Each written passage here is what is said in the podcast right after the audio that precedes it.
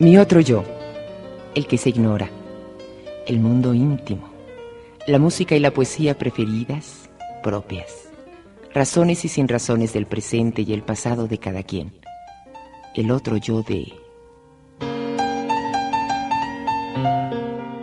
Chris Arundat, artista.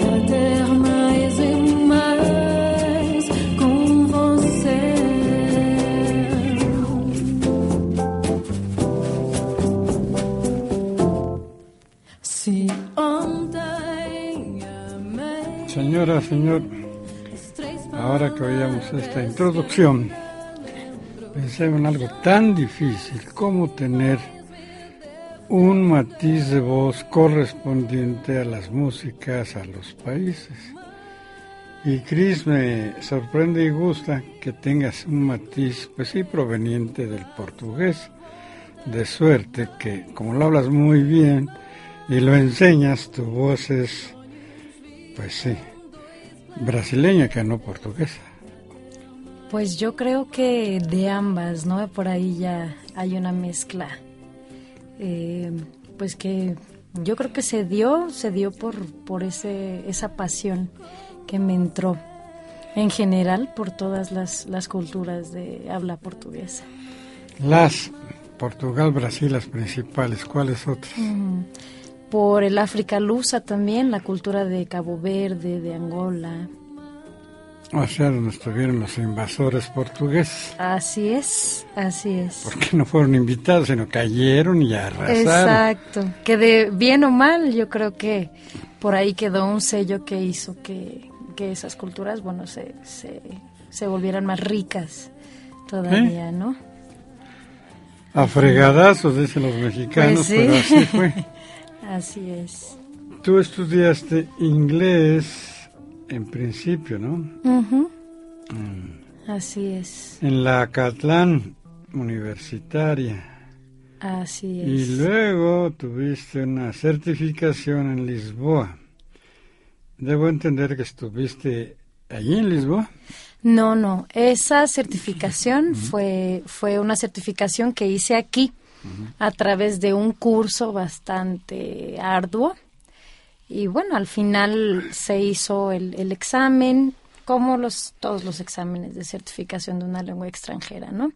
Lo evaluó la Universidad de Lisboa y pues creo que decidieron que yo hablaba muy bien. Entonces... Parece que sí. Así es. Y te has dedicado a eso, a la enseñanza del portugués en las casas mayores de estudio, el poli y la universidad. Efectivamente. Contrastadas las culturas, ¿quién diría tan cercanas y tan distantes? simplificando, diré que la española y la portuguesa. Con la mexicana, ¿qué encuentras de distingo fuerte entre la cultura y el habla y el canto y la danza portuguesa y la mexicana? Pues yo creo que la portuguesa es una cuestión un poco más melancólica, es cuestión de percepciones siempre.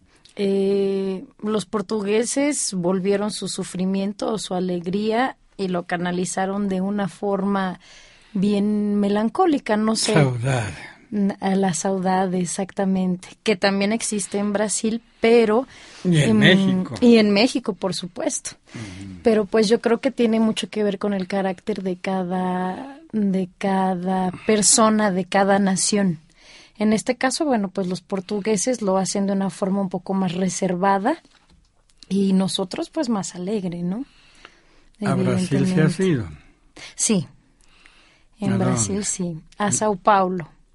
Que es el relajo fuerte, ¿no? Sí, Sí, por- sí es... porque la- Río es, eh, eh, qué sé yo, el lujo, el estrépito, la, La fama. bohemia. Bellísimo, porque yo he estado dos veces allá.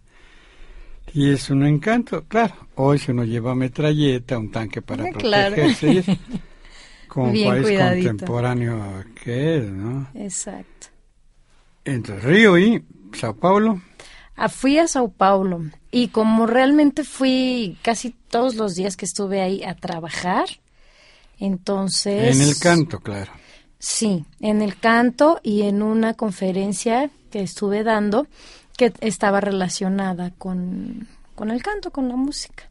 Es decir, La lengua era una conferencia de sociolingüística donde yo hablaba eh, a través de la música de la identidad de cada uno de los pueblos de habla portuguesa y los comparaba con pues con el pueblo mexicano. aquí en tu registro no hay eh, específicos estudios de historia, que es clave. No los hay, pero hemos hecho una investigación muy profunda. Yo creo que a raíz, por lo menos de los conocimientos que yo adquirí en mi, en mi carrera de sociolingüística, que va muy ligado con, con todo ese asunto de los pueblos y de sus, y de sus historias. De ahí nosotros cuando hicimos el proyecto decidimos que íbamos a investigar, no íbamos a, a escoger un repertorio solamente diciendo esta música está bonita, esta no me gusta, esta sí, no, tenía que tener un contexto eh, significativo para, para la audiencia, ¿no? Y de ahí partió, así que hiciéramos pequeñas investigaciones. Este tema, O Xochi das Meninas. es de las meninas, ¿qué es? El shochi es un subgénero del forró, que es un tipo de género musical que envuelve baile, que es muy festivo, que es de la región nordeste de Brasil. El shochi es un baile, es una danza, y el shochi das meninas, que es el shochi de las niñas, habla un poquito de cuando una niña pasa a ser mujer y ya no le interesa jugar con las muñecas, le interesa solo tener novio. Los muñecos. Los muñecos, exacto. Esto es de Marisol Monte. Marisa Monte, exactamente, una grande, grande cantora contemporánea de Brasil. Ya,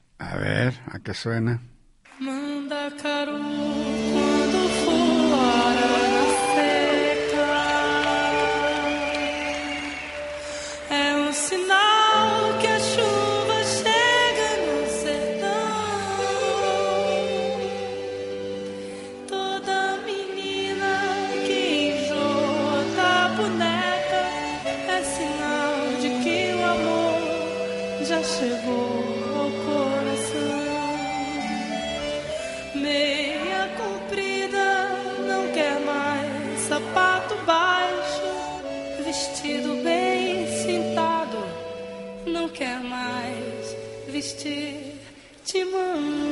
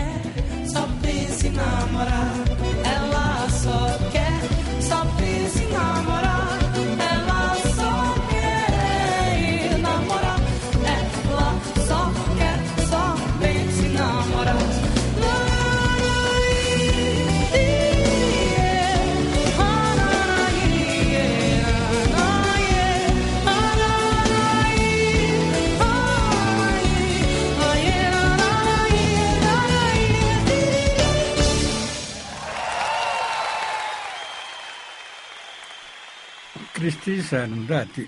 Arundati, ¿qué, qué, qué, qué es eso de Arundati? Si no te apellidas así, te apellidas con dos apellidos, uno de ellos célebres, López. Claro. ¿Pero dónde sacaste Arundati? Pues ese Arundati salió de mm, un día que estaba yo buscando distintas formas de decir estrella y de decir así. eh, y encontré, encontré esta palabra que es de origen hindú, que tiene que ver con pues algunas de las leyendas de por allá, pero entre ellas dice que el significado es eh, referente a la diosa del sonido y a las estrellas. Entonces, pues yo creí que me iba muy bien. Sí. Pero tus estudios, que por supuesto tienen que ver con la prosodia y por lo tanto con el canto, no iban tus estudios orientados a la música. Pues no, realmente yo siempre tuve inquietud desde chica, eh, viniendo de una familia, efectivamente, eh, pues muchos de, de mis familiares se dedicaron a, la música, al piano, a distintas artes, a la pintura. Eh, yo, yo creo que yo lo traía en la vena, pero nunca fue así una cosa que se me desarrollara mucho. Ya después cuando empecé más a, pues a platicar con mi papá, que es gran amante de, de, esa, de ese arte, él me empezó a apoyar mucho. Y yo me iba mucho con él también para pues tocar en misas, para de repente en las fiestas familiares, siempre me llamaba a mí para cantar, él veía que había algo particular en, en mí. Y me apoyó para hacer unos cursos muy, muy breves de piano, de guitarra, este, de iniciación musical, pero realmente no, pues nunca estuvo en mi, en mi cabeza terminar haciendo lo que, lo que hago hoy en día. Me temo que es lo común, Sí, Cris, ¿sí? yo creo. Los grandes, grandes, eh, pues no se iniciaron con estudios, después casi de que tuvieron que hacerlos, o era mejor tenerlos. Claro, Pero así, por ejemplo, mi amigo íntimo Louis Armstrong, pues no, no empezó por ahí, ¿no? sí. Lo de él era cantar y tocar la trompeta principalmente. Y así podríamos referir a mucha gente que no fue músico escolar, sino que era, ¿qué digo?, de barrio. Tú tienes la bendición de ser morena. ¿De dónde es tu familia? Mi familia es de Veracruz, es de Eso Tamaulipas. pareces, comadre. Sí. Sí, sí, sí, tienes De falta. mero Minatitlán. Mat- bueno, no sé si un lugar muy veracruzano, pero No. en fin, Pero bien morenitos todos. bien morenos. Sí. Lo cual te ha dado más alegrías que molestias. Yo creo que sí, Sí. yo creo que sí. Mucha gente supone que Brasil es negro. Ah, ah. Mayoría de población blanca. Van creciendo. Exactamente. Eh, el sur, el sur es pues la mayoría de la población con una influencia muy fuerte eh, de Europa y el norte pues es de donde, donde más raza negra hay. No hay razas, hay etnias. Pero bueno, no hay más que una raza, la humana, y luego vienen las etnias, ¿no? Sí, sí, claro. Y poquito a poquito, porque podrías haber cantado jazz norteamericano, podrías haber cantado eh, blues, que algunos lo distinguen del jazz, qué sé yo, hay tantas y tantas y bellas músicas, ¿no?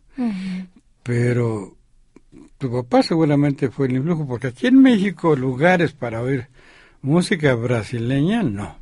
Radiofónicamente sí. Eh, Ahí pues pepenar de vez en cuando. Pasado el auge y la moda del bossa nova, eh, ya no hubo mayores audiciones constantes eh, de la música brasileña, que no se agota ni mucho menos en lo que es lo popular, y, eh, o popularmente conocido, ¿no? Eh, hay una variedad enorme de músicas brasileñas, Sí, muchísimo. pero enorme, como en México. Claro, que es lo que poco conocemos. No sé si tenga que ver con, con, pues la difusión que se le hace o que realmente nosotros no nos ponemos a, a pues a rascarle un poquito ahí a la radio para para realmente ver lo que nos propone, ¿no? De repente yo he encontrado cosas que me sorprenden en la radio, cosas que no conocía, eh, géneros que jamás en mi vida había escuchado, que, que sí, de verdad se transmiten aquí, pero uno no tiene ese hábito de, pues, de buscarle. Y hay muchísimos géneros, obviamente todos derivados de los principales, que vendrían siendo el samba y la bossa nova, pero que ya tienen variaciones muy, muy características, ¿no? Pues la samba se diría, cierto ya tiene un siglo así muy conocida, eh, pero eh, la samba, hay zambas, hay zambas que no tienen que ver con lo que aquí vulgar comúnmente entendemos. Pareciera que la samba es siempre batucada, festiva, no, no. Y tampoco se sabe que la samba también tiene arraigo en Argentina, por ejemplo, ¿no? Así es. Y en otras regiones, Paraguay, en fin, el sur. Y es una eh, samba, que lo es, se identifica como eh, un género de varia expresividad y no necesariamente eh, bailable. Exacto. Sí, no necesariamente tiene que ser feliz, eh, por el contrario, también entra mucho el, la historia de las letras, ¿no? Que es una característica del samba. Simple y sencillamente el samba enredo, si no tiene una temática interesante, que sea, que sea llamativa para la misma audiencia en el momento del carnaval, es, una, es un samba que, perdedor. Es un samba que no, dices un no samba, figura. aquí lo como decirle, una samba. ¿Por qué es un samba? ¿Qué quiere decir samba, sabes? Pues no exactamente. Eh, yo sabía que el samba venía de, de una danza de los esclavos africanos, que realmente comenzó así, igual que el fado, que es el género portugués, ¿no? Es que para también chillar lo- y chillar. Exacto, que también clasifican fado como, pues como una danza, ¿no? Sí. Entonces, Fuego ensamble con Arquibac. A ver, cuéntanos de esto. Pues esta es una canción preciosa, fue nuestra primera canción original en colaboración con un, un grande, un grande poeta, le digo yo que es mi poeta, porque es un letrista brasileño que yo conocí cuando estuve allá. Y es una canción pues habla de una historia de amor que termina por azares del destino, cuando realmente las dos personas pues tienen las, las ganas, la voluntad de estar juntas, pero no hay manera. Y más o menos al estilo de, de Penélope, bueno, la mujer se queda esperando y, y buscando en los recuerdos para tener ese sentimiento aún vivo en su corazón hasta el momento que llegue, que llegue su amado otra vez.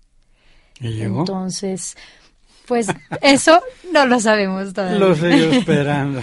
Así es, Archivado se llama por eso la canción Archivado. de Paulo César Núñez y pues del Fogo Ensemble.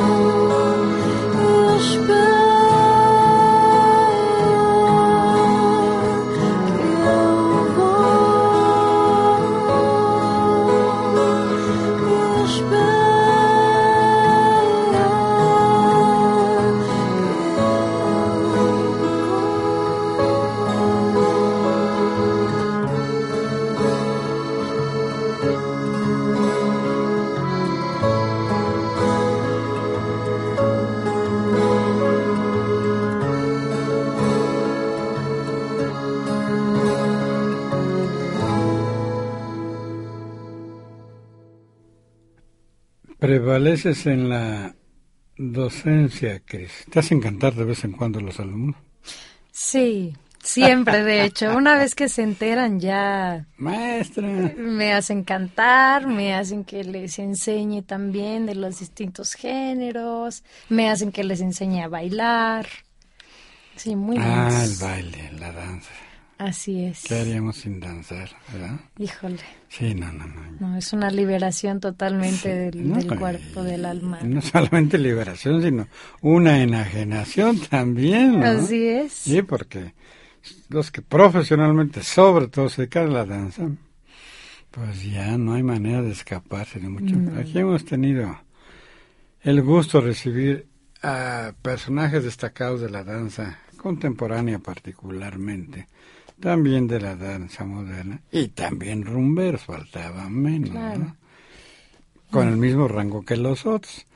Y en ese campo, pues sí, el reconocimiento de que vale igual un danzón que un lead, o un bossa que una ópera, pues la gente dice, no, ¿cómo es posible la complejidad? No, no, no, no, no, no, no. Eh, permítame recordar una, una anécdota que me pareció muy importante, un hecho. Oh, vinieron unos chinos a un congreso internacional, yo estuve allí, y claro, como debe ser, tiene que ser, maniáticamente, terminó la comida y entraron los mariachis tocando inevitablemente la negra. Pues Bueno, pues ni modo. Y entonces yo estaba sentado junto a varios de ellos, pues no todo el mundo hablaba inglés, entonces estaba conversando. Y llegan los mariachis y les pregunto, ¿les gusta? No. No, no entendemos. ¿Qué es esto? ¿Qué es este ruidero? ¿Cómo puede ser? ¿Cómo no? No. No le encontramos sentido. Como ustedes saben, nuestras músicas son tiernas, dulces. También las hay festivas, por supuesto, pero nosotros buscamos otras opciones. ¿Qué es este ruidero? De Sobre todo las trompetas que nos las saben Sí, claro. mariachi y el guitarrón y demás. Para ellos decían, no, ellos son eh, ternuras y mm, en ese momento los mandé a ahogar. Pues sí, yo, yo no sé qué pasa, inclusive también un, un brasileño aquí, una vez que vino, nos subimos a un, a un camión y estaban pasando una música, ahora no recuerdo si era banda, era mariachi o qué era, pero igual el problema de las trompetas, ¿no? Le causaba mucho, mucho, Hasta dolor. hasta auditivo. dolor auditivo, exactamente. Y decía, no, es que cómo, cómo pueden utilizar ese instrumento, no sé. No alcanzaban a... Para ilustración de las, los escuchas, dices que les hablas de los géneros. ¿Cuáles géneros? Pues nosotros ahorita en nuestras investigaciones y en el repertorio eh, estamos abarcando géneros como el samba pagode, que es un samba más, más romántico, el forró, que es como el que ya escuchamos, el Xochi das Meninas, el axé, que es una música totalmente para, para bailar, el funk, eh, que el funk brasileño es muy diferente al funk que, que nosotros pues conocemos, eh, el choro, que es una música preciosa también, el, el En cambio, si dices aquí, échate ese choro, dices, ¿qué Sí. ya es una cosa totalmente distinta. Pero allá, pues el choro es, es muy íntimo, es instrumental, es bonito. Y la bossa, obviamente, el samba enredo, que es el samba de carnaval, el samba reggae, que es el samba del carnaval de Bahía, y, eh, y pues la música popular brasileña ¿Qué sería cuál? que ya tiene más que ver con el con lo contemporáneo, ya son unas fusiones entre varios géneros musicales, varios estilos. Tú tienes una banda que se llama Fuego Ensamble, Así es. que quiere, que lucha, que sueña, que alardea. ¿Qué quieren los del fuego? Ay, los del Fuego Ensemble queremos que la gente se dé cuenta que a través de la música pues podemos podemos aprender cosas que pues que regularmente no no vemos porque simplemente nos fijamos en, en que la música nos cause alguna sensación, eh, alguna sensación pues bonita, tranquilizadora, que sea una voz bonita, bien timbrada, pero no vemos el contexto, eh, la historia detrás. Mm, mm, mm, Detrás. no es cierto, no es cierto. Hay una musicalidad grabada, cantada, eh, registrada de mil maneras. Y bueno, el hecho de que hayan reconocido al mariachi como Patrimonio. pues la muestra. ¿Y qué quieres cantar en México? Hay muchos sones, no uno, así como las de El Bosa. Hay una caudal de sones regionales, históricos. ¿Qué vals quieres hermoso? Hay más de uno. En fin, y, y lo común, a mí me gusta mucho ver, sobre todo en los restaurantes modestos, que se reúnen las familias y por ahí aparece un trío, alguna vez un mariachi, un conjunto, y se las arreglan para que les toque dos, tres, tan carísimos, pues no pueden más. No, felizmente eh, es un país de músicas entrañadas. Lo que sí creo que sería una tarea magnífica sería que ustedes eh, divulguen, promueven, actúen las gracias enormes del Brasil, particularmente Ah, la música y la- supuesto. Eso ya sería una empresa grande. Claro. Allá estuvo como embajador hace muchos, muchos años atrás. Alfonso Reyes, un escritor así de altas polendas y poco recuerdo. Y expresó lo que me parece verídico. Brasil es un lujo de la historia. Sin duda son una de las naciones, junto con otras varias, más o menos naciones, porque como ya dije, no hay integridad étnica, Claro. no la hay, mucho menos económica, aunque ahí están luchando por eso.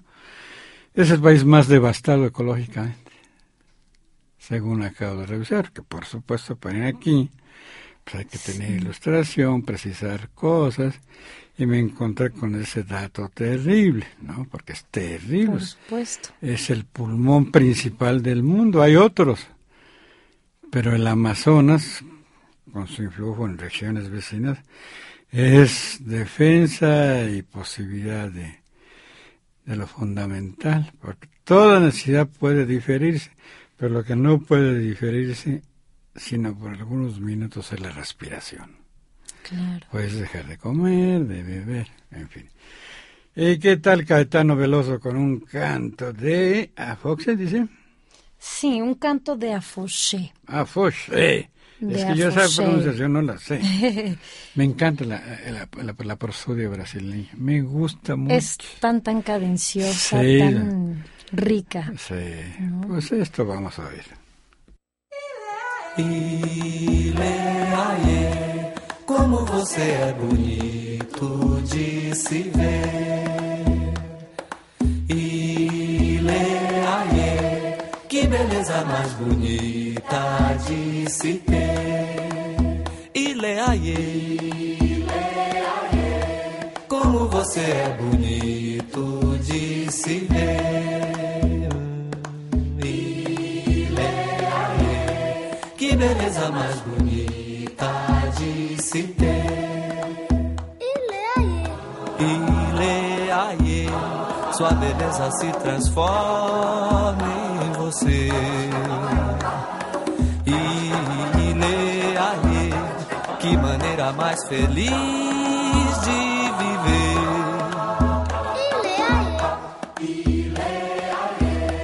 Como você é bonito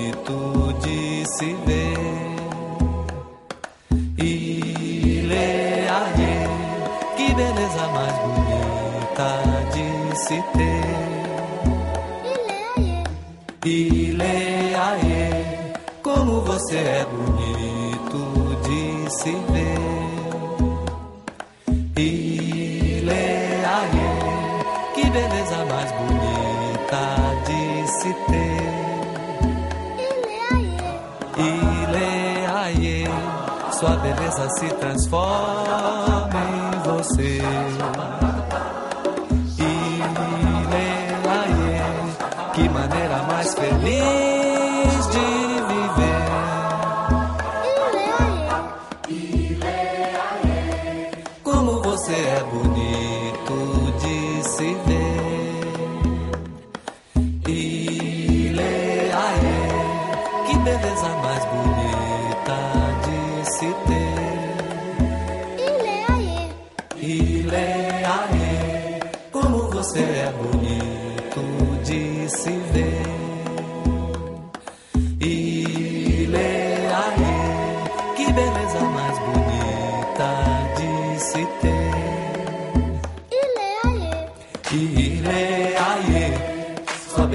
se transforma em você.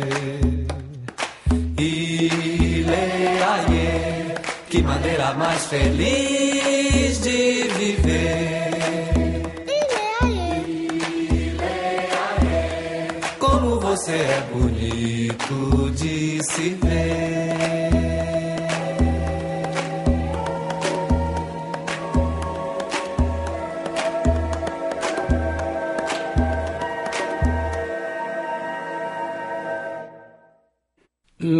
Condición transnacional, uh, viejísima de siglos, que ahora se ha centrado, lleva vinculaciones de comunicación inmediata de culturas y de músicas. Veo que eh, ustedes han trabajado músicas pues de Argentina, España, Italia, Brasil, el tango, a flamencaos. Aquí hace poco, un par de meses, una mexicana que lleva toda su vida en el flamenco, toda su vida.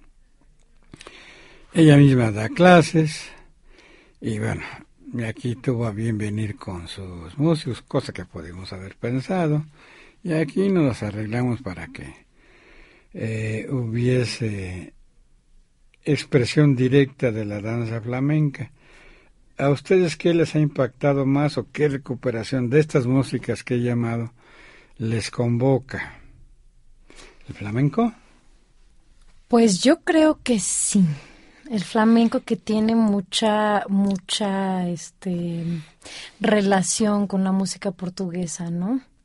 Al final, bueno, siempre nosotros pensando en, en, en lo luso, porque es lo que más, a lo que más nos dedicamos. Ya después, gracias a, pues, a, personas que han sabido apreciar nuestro trabajo, vamos diversificando, este, en géneros, en países, obviamente, trabajando con, con la Unión Europea de repente, pero pues siempre no, no podemos dejar de lado esas canciones que nos parecen muy, muy relacionadas con lo que, lo que más manejamos, ¿no? Y aquí se han presentado en más de un lugar y en otros lados. ¿Y qué, qué reacción? Yo supongo que la mayor parte de la gente pues no ha tenido audiciones, vínculos con lo que es principal. En ustedes lo luso, como tú dices, que han descubierto comúnmente la entrada, van entrando, terminan serenos, eufóricos, interesados.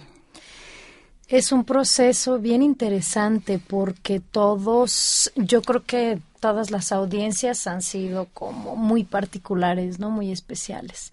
Sobre todo cuando vamos a, cuestiones del gobierno de- del DF, de la Secretaría de Cultura, representando a las embajadas, eh, la gente está muy, muy receptiva. Entonces es gente que comienza un poco eh, Distante. un poco distante, un poco como no creyendo, escéptica. Y al final, pues terminan queriendo más y no queriendo que se acabe, que se acabe. el- Ancores y ancores. Así es, así es. Y por supuesto les pagan fastuosamente en todos lados. Ah, pero claro que no. claro que no. Eso es muy difícil, muy, Así muy difícil en todas las profesiones, claro está, y ahora y tal, tal, tal. Sí. Yo, yo le preguntaba a un eminente, pero eminente compositor, y que, bueno, termina su programa en la W la semana que viene. Eso es de veras talentoso. Ujú. Fernando Rivera Calderón. Ah, qué bárbaro. Me consta sobradamente durante años. Y le pregunté qué tanto les pagaban. Bueno, es una miseria, programa diario, Por supuesto. conductores dos horas. Así es. Y dije, ay, pobre ustedes que no trabajan en su educación. en la educación nos pagan fortunas. y siempre a tiempo, ¿vieras? Sí, claro. Ajá.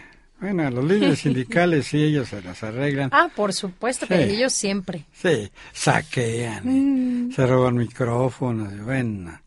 A ellos sí les va bien, a los otros pobrecitos, a los trabajadores. ¿no? A los que hacen el trabajo duro, Sí, Ay, no, ya. nosotros, ni las gracias. A menudo ni las gracias. Así es. Entonces, el trabajo es muy aleatorio. Sí, sí, eh, depende mucho, depende mucho. De repente hemos corrido con la suerte de, de trabajar para empresas que, que ofrecen sin que nosotros pongamos un presupuesto. Ellos ya vienen con la idea, pensando que es un grupo grande, que es un grupo que se dedica a algo muy difícil de encontrar aquí, porque aquí, bueno, se encuentran batucadas hasta en el centro, ¿no? Pero pero ya un grupo que se dedica a distintos géneros de música brasileña, eh, bien trabajaditos, pues ahí ya es, ya es difícil. Entonces de repente nos ofrecen, pero de repente nos dicen si quieren venir, los invitamos. Y la verdad es que todavía tenemos un poquito de ese dicho de por amor al arte.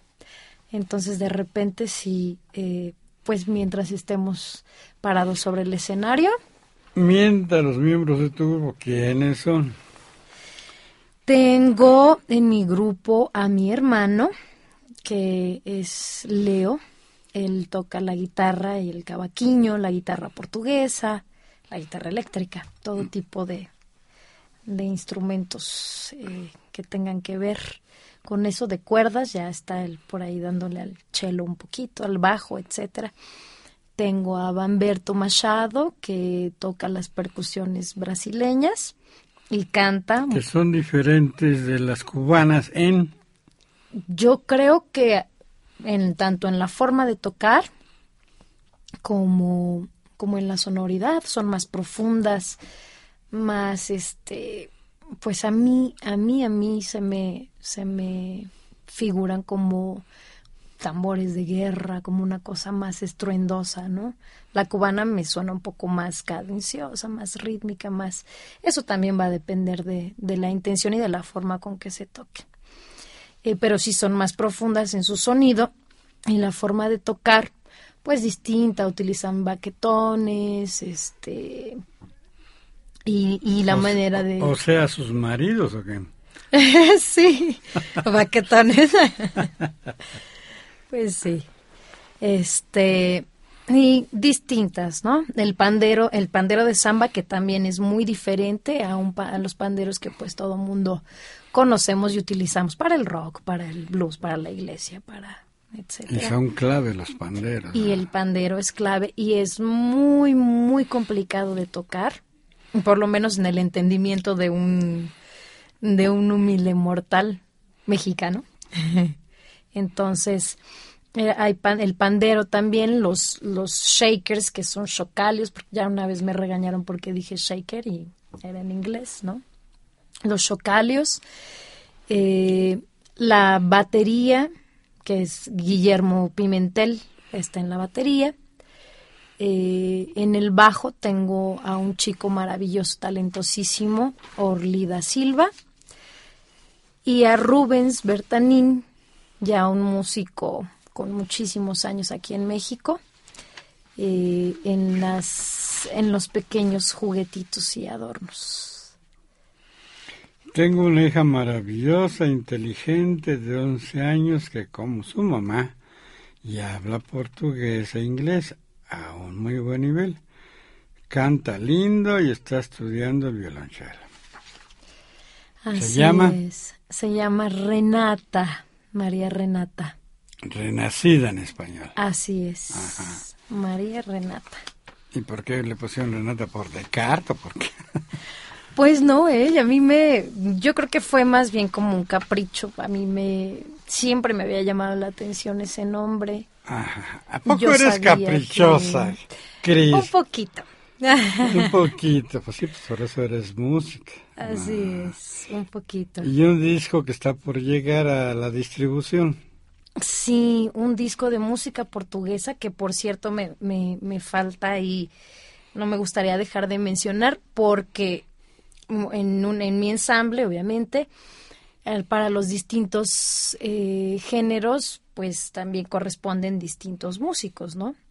Entonces, en la música portuguesa yo, yo trabajo con Mónica del Águila, que es la, pues la chelista del Cuarteto de Cuerdas de la UNAM, que siempre nos ha apoyado en nuestro proyecto y siempre la ha entrado con nosotros, eh, con ella, con Leonardo Gutiérrez, que es mi señor padre, también en la, en la guitarra y en la voz, en la música portuguesa, y con mi hermano, por supuesto. Eh, pues este disco que ya está a punto de salir es un disco de fados, que es la música tradicional de Portugal. El fado.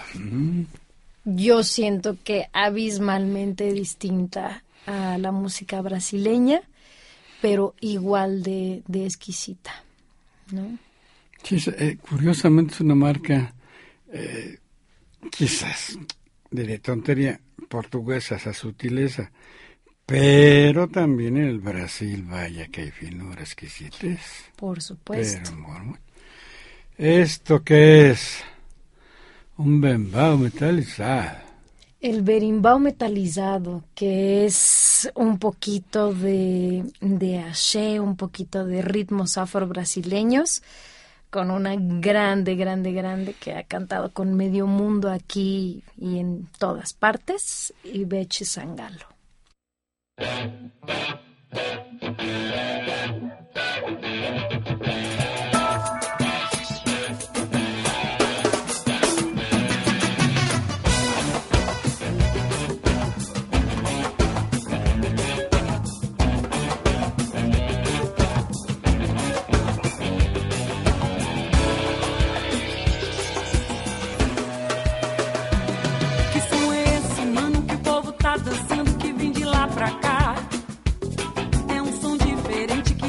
Alucina, a gente faz dançar. É uma mistura de tambor, violino e agogô que não deixa ninguém parar.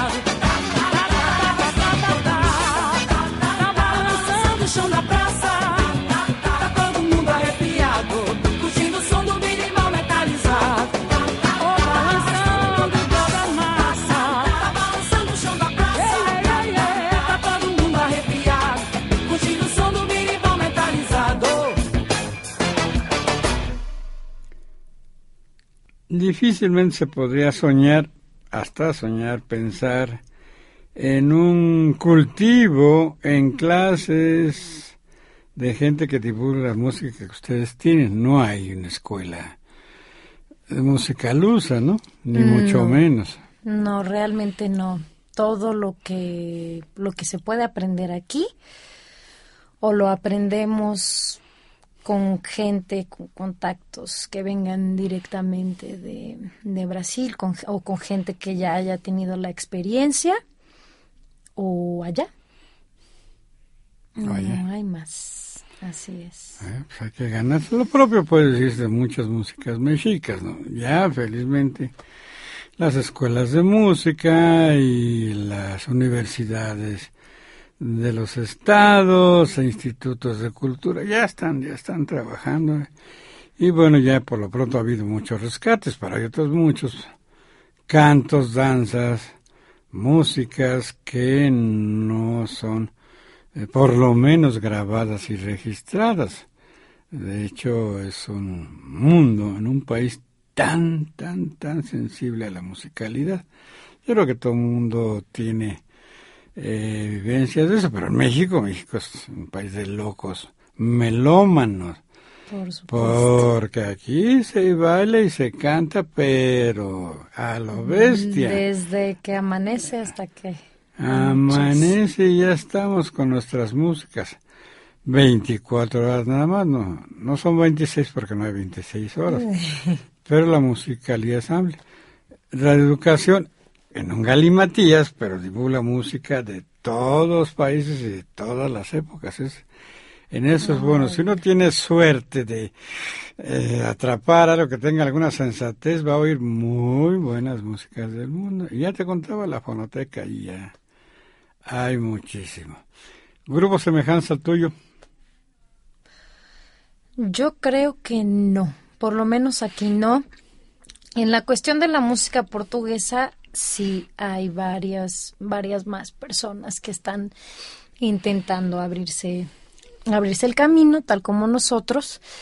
Eh, no tienen un lugar específico donde se presentan, nosotros sí, en esa cuestión pues nos presentamos todos los sábados en las noches en Casa Portuguesa, que es un restaurante que está en Polanco.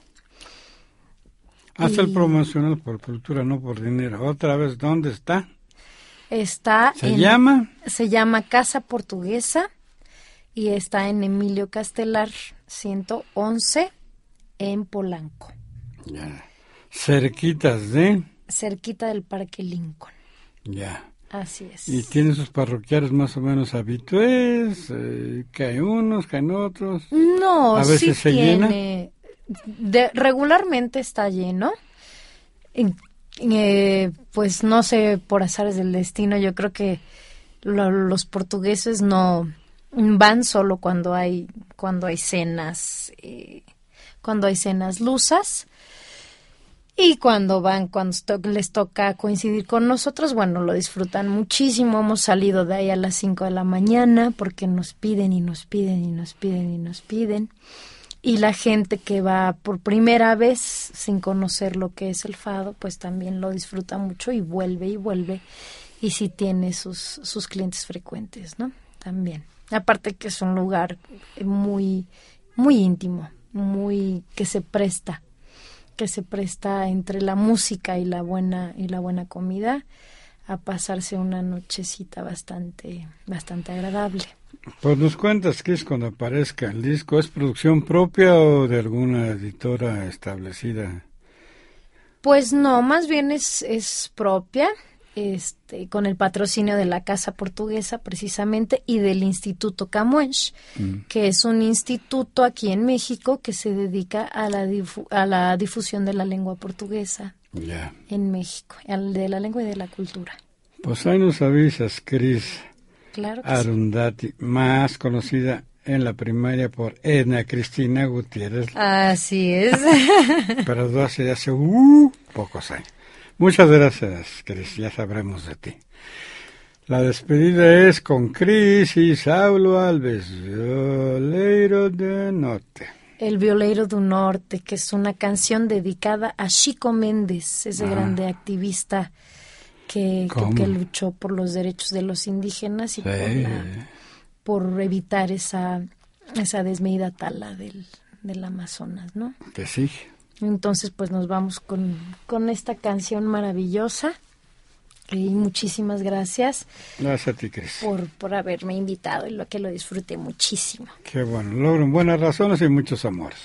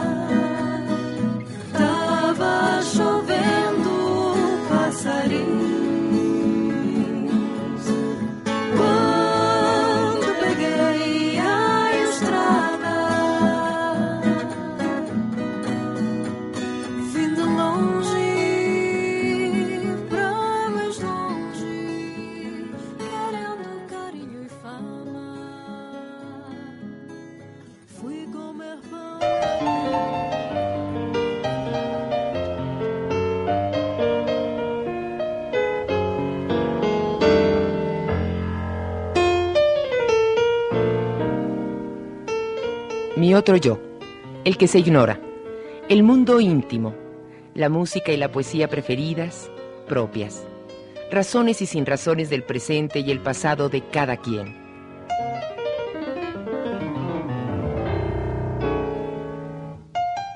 En el papel de Freud, Froilán López Narváez.